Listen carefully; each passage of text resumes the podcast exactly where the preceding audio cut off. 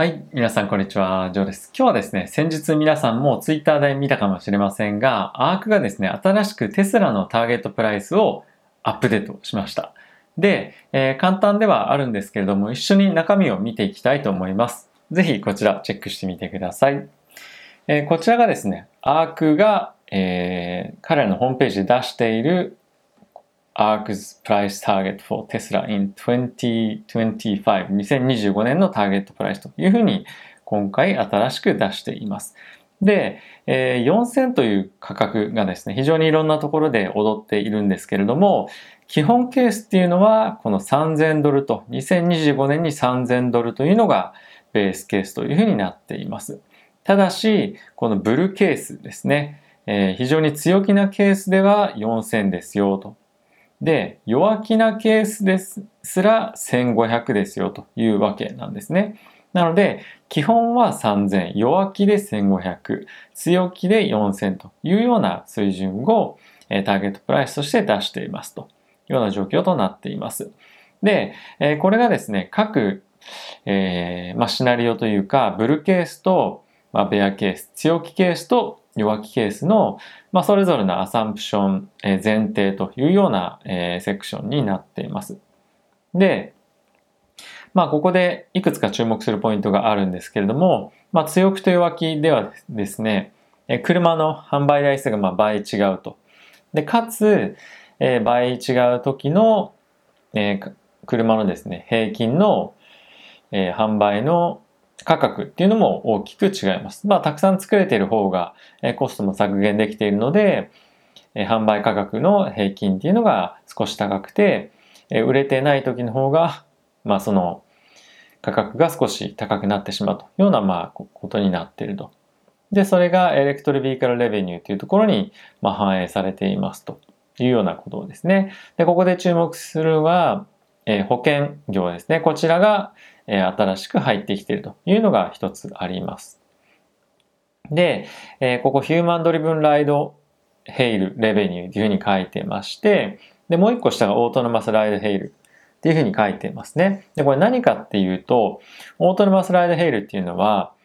えータクシーのロボットタクシーみたいなことですね。で、このヒューマンドリブンライドヘイルっていうのは、えタクシーに対して、まあ友人のタクシーで、えそういったところに対して車を販売していくというようなケースが今回見込まれています。なので、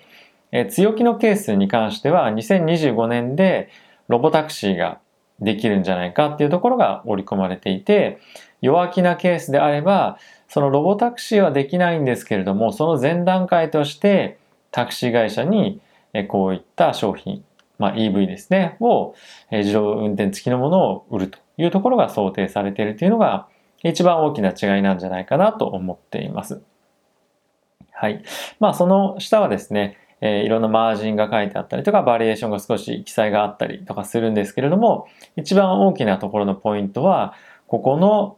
えーロボットタクシー、自動運転のタクシーが入ってるか入ってないか、入ってない時には、えー友人のタクシー、まあ友人っていうのはちゃんとドライバーがいるってことですね。ドライバーがいるところのタクシーに対して、え供給する、まあそういったサービスをするというようなことが、えこの2つのケースの大きな違いかなと思っています。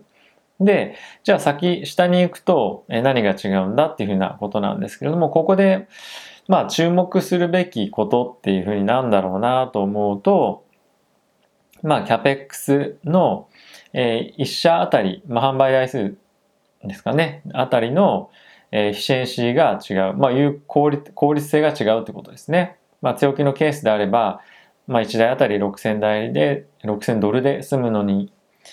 対して、えーまあ弱気なケースでは8000ドルもかかってしまいますよと。で、あとは、この maximum annual production increase っていうのは、え製造台数の、えーなんていうんですかね、あの、キャパシティがどれだけ上がっていくか。まあ、こちら、強気なケースは90%、弱気なケースは1年あたりで65%しか上昇しませんよと。まあ、弱気なケースですら、えー、65%上昇というふうに見てもいいんじゃないかなと個人的には、えー思っています。はい。まあ、ここはそれぐらいかなと個人的には、えー思っています。で、こちらがですね、えー、少し細かいところをきあのいくつか書いてあるセクションになっているんですけれども、そこの一番上にサマリーがあるんですね。で、こちらに関しては、えー、We pushed our forecast price target for one year to 2025. これまでは2024年までのプライスターゲットだったのを2025年に1年、えー、ずらしましたよというふうに言っていて、えー、この2行目に関しては今、先ほどのキャピキャピタルエフィシェンシーですね。1台あたり6000ドルか8000ドルというところの違いですよと。あとここは、えー、自動車の保険が今回は入りましたよというところですね。あとは、ここに関しては、ヒューマンドリブンヘイル、あライドヘイルっていうのがありますけれども、まあ、弱気のケースに対して、えー、タクシー、まあ、自動運転の機能をが、まあ、ついているもの、そういったものをですね、タクシー会社に、まあ、売りますよと、もしくはまあそういったサービスしますよというところですね。で、一番最後に関しては、We increase the probability of Tesla achieving fully autonomous driving within five years というふうに書いてあります。これ何かっていうと、下に記載があるところなので一緒に見ていきたいと思うんですが、えここの記載になります。え2024年までには、え以前はですね、30%の確率で、え全部自動運転の、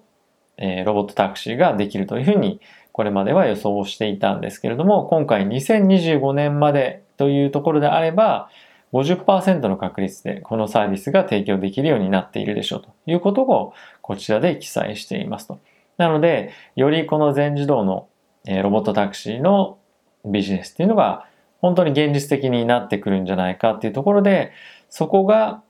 ね、今回のバリュエーションで大きくジャンプアップしたようなポイントというふうになっています。ま、これで bear case、まあ、これがまミディアムというかノーマルケース、 bull case っていうふうに分かれていますね。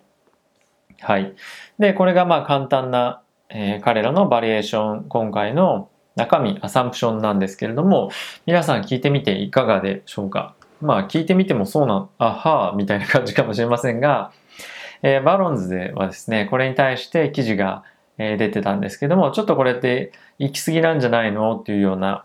え、意見も書いてありました。ただし、前回キャシーウッドはですね、キャシーウッドさんがですね、えー、テスラのプライスターゲット言った時も、まあ同じような感じでしたよね。周りからしたら、はぁみたいな。そんな何言っちゃってんの？みたいな感じだったと思うんですけども、まあ今回も、まあそれとと同じような反応を受けてるというようなのが、今のタイミングの周囲の反応かなと思っています。弱気なケースですら、約2.5倍ぐらいの、えー、今後5年間でですね、上昇になると。で、えー、どれぐらいの時価総額になるかというと、3.6トリリオン US ダラということになっています。で、現在のアップルの時価総額がですね、えー、2兆、えー、2兆ドル、えー、2トリリオンダラということで、アップルよりもその時には大きくなってるんじゃないかと、まあ、世界で一番大きく、大きい会社になってるんじゃないかっていうような、もう規模の成長性なんですよね。で、それに追いつくためには、毎年30%の成長を見せないとアップルも抜かれますよというレベルの成長度合いを見込んでいるということになっているので、ちょっとそれって普通に考えて無理なんじゃないっていうのが、今、周りの、ま、印象ですよね。ただし、じゃあさっきのベアケースで考えたときに、じゃあそれでも2.5倍になるんだっていうのは、まあ、結構驚きな水準感なんじゃないかなと、個人的には思っていますし、これを見て、実際、あ、そうなんだ。じゃあテスラってまだまだ買いじゃんっていうふうに思う方もたくさんいらっしゃると思いますし、実際にそういった考えをもとにしたフローっていうのも継続的に今後出てくるかもしれないなっていうのはありますよね。特に株価がどんどんどんどん上がってくれば、え、まさか本当にじゃあまたあのアークがキャッシュフットが言っていた価格まで行くんじゃないのかみたいな感じでやっぱなってきたりともするので、その辺の機運っていうのは株価が上がれば上がるほどえー、高まってくるっていうのはあると思います。なので、えー、ここ最近テスラに関してはですね、中国政府から軍用の利用ダメですよとかいうふうに、まあ、言われてたりはしますけれども、ビジネス全体として見た時には非常に有望なことは、まあ、変わりはないですし、まあ、今後リスクとして中国市場でどういうふうに、えテスラが扱われるかっていうのはもちろん継続的にあるにせよ、やはりこの自動運転というところのフロントランナーであるテスラがロボタクシーを始めて、まあ、それが大きく収益、利益に寄与すると。です、かつそれがバリエーションにも大きく反映されるというのが今回の一番の、えー、リスクシナリオというか、まあ、プラスのシナリオの要点だったんじゃないかなと思っています。今後は、まあ、こういったところも、えー、出たっていうこともあって、えー、イーロン・マスクおよび、ま、テスラ社がですね、これらの、こうとうん、なんていうんですか、質問とかっていうのをいろいろ受けるとは思うので、そういったところに対してどういうふうに答えていくのかっていうのが、引き続き注目されるんじゃないかなと思っています。まあ、この自動運転のロボットタクシーが現実のものになるには、法改正だとかいろんなところも今後はですね、世界中で必要になってくるというところもあるので、そういったあたりの動向もですね、株価に大きく影響してくるということなので、皆さんも一緒にチェックしていけたらなと思っています。テスラ、個人的に僕はまだ、えー、今は持っていなくて、以前持っていたんですけども、ま、ちょっと売っちゃったんで、今後またどっかのタイミングで、えー、また大きく下げることがあれば入っていきたいなとは常に見ているものではあります。ただし僕も別の動画でも言いましたけど短期的にはやっぱちょっとネガティブな中国政府とのあの摩擦においてネガティブな印象っていうのは市場全体は持つ可能性はあるんじゃないかなと思ってるので、まあ、そこまですぐ、まあ、例えば1000ドル大きく超えてくるとかっていうのはないのかなと思ってるんで、えー、じっくり見ながら考えていきたいなと思っています。はい。ということで、また次回の動画、もしくはボイシーポッドキャストでお会いしましょう。さよなら。